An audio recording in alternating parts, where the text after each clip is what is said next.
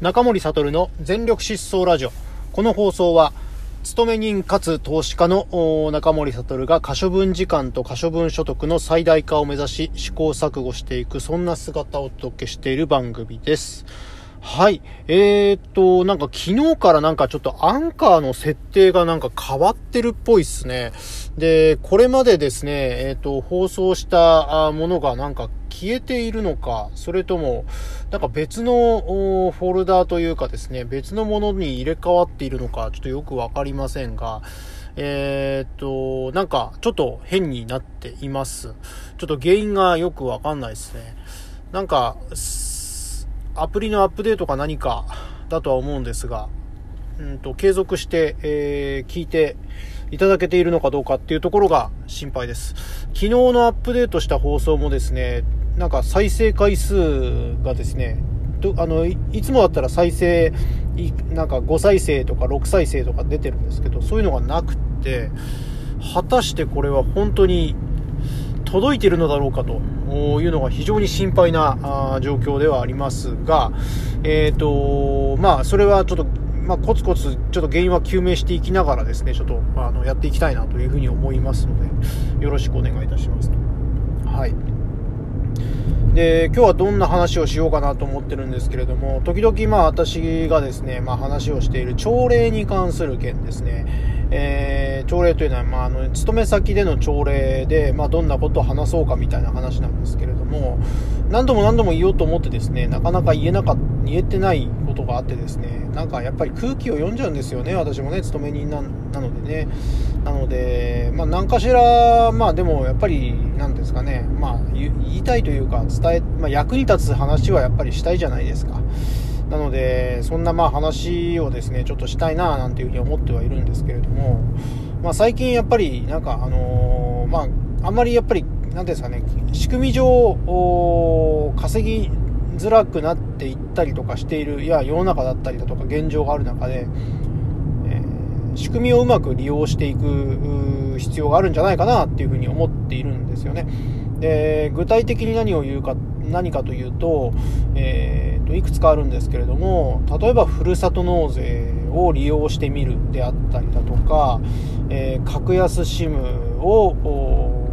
まあ、通常の大手キャリアから、えーと、格安 SIM にしていくだったりだとか、まあ、大手キャリアっていうのは、えーとまあ、NTT ドコモソフトバンクそれから au ですね。それ以外の、まあ、キャリアに乗り換えていくっていうことですね、えー、だったりだとかあとはまあ、最近だとマイナポイントとかですね、えーと、5000、事実上5000円がもらえるっていうことであったりだとか、えっ、ー、と、そんな、まあ、ちょっと思いつくだけでも、そういうようなああの方法があるんですね。えー、下がっているものを、まあ、あの補填する手段として、えー、ふるさと納税、あとは携帯キャリアの見直し、えそれからマイナポイントといったような、まあ、国の取り組みっていうのをうまく利用するっていうことだけでもだいぶその、まあ、月々に換算すると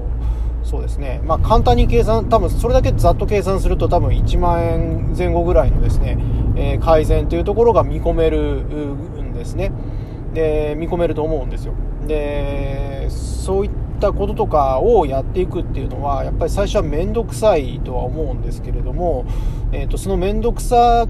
くても、まあ、例えば、まあ、1時間なり2時間まあ、2時間って引くことはないと思うんですけども調べていくと大体方法であったりだとかやり方が分かったりとかして、えー、そこを乗り越えるだけで、えー、まあ、月例えば数千円得をしたりとかあそのようなまメリットが享受されるということになるんですよね。でそういったことが一つ一つやっぱりできてきたりとかすると、じゃあ今度は例えば保険料の見直しもしてみようであったりだとか、あとは、まあ月々払っている固定費をなんとか改善する方法はないか。まあ方法っていくらでもあると思うので、まあ、そういうふうなことに目がいっていくと思うんですよね。なのでそうこうし、そういうことで、まあ、生活を防衛していくっていうふうなこととかもできるんじゃないのかなと思うんですけれども、まあそういうんと、もう本当に最初の一歩っていうのは、やっぱり気が億劫だったりとかするんですけれども、思うところとしては、え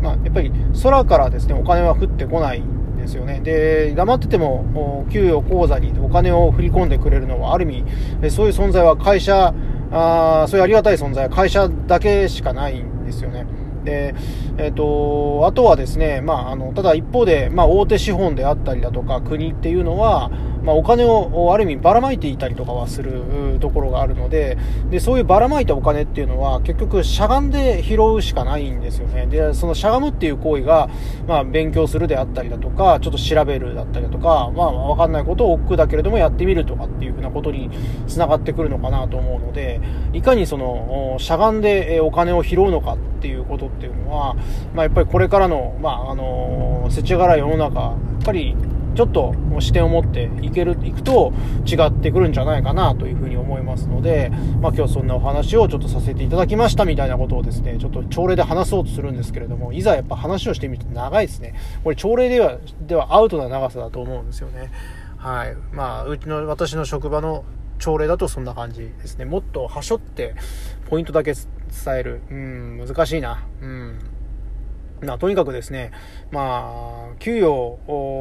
ぐらいしかないんですよね。まあ、話をしてやっぱり改めて思ったんですけれども、本当に、えー、自分のその口座にですね、何もしなくてもですね、えっ、ー、と、まあ、何もしなくてもっていうことはないですね。ちゃんとしっかりと、まあ、真面目に働くことによって、えー、まあ、お給、あの、給与口座に毎月決められた時に、えー、お金を払ってくれるというありがたい、えー、存在というのはもう本当に会社勤め人ならではの特権だったりはすると思うんですよね。で、一方で、うんと、そういう空からある意味、あえてこういう言い方をすると空からお金を降ってくる一方で、えー、国とか大資本っていうのはやっぱり本当にお金をばらまいてたりとかするんですけれども、そのばらまいてるお金っていうのは拾っていかなきゃいけないんですよね。で、しゃがんで拾わなきゃいけないんですよね。ただ、まあ、今あの手を広げているだけだと、あのそそこにはお金は入ってこない。でしゃがんで拾うっていう行為がその自分で調べたりとかあもしくは、まあ、詳しい人に聞いてみるであったりだとか分かんないことを聞くであったりだとか全部それって面倒、えー、くさいことだったりはするんですけれどもそういう面倒くさいことをすることによって、えー、プラスアルファに自分のプラスアルファにつながって、えー、生活に潤いが、まあ、もたらされるっていうことでもあると思うので、まあ、そういうことをちょっと、まあ、意識してやってみるといいんじゃないかなっていうふうに思いますって話ですね。うん。はい。まあ、ちょっと朝礼でどういうふうな反応になるかっていうか反応自体がないとは思うんですが、それでもですね、まあ、一緒にね、働いている人たちの困ったっていう声とかはよく聞いたりとかはするので、やっぱりそういう話を、まあ、やっぱりしていきたいなっていうふうに思っておりますという、そんなお話でした。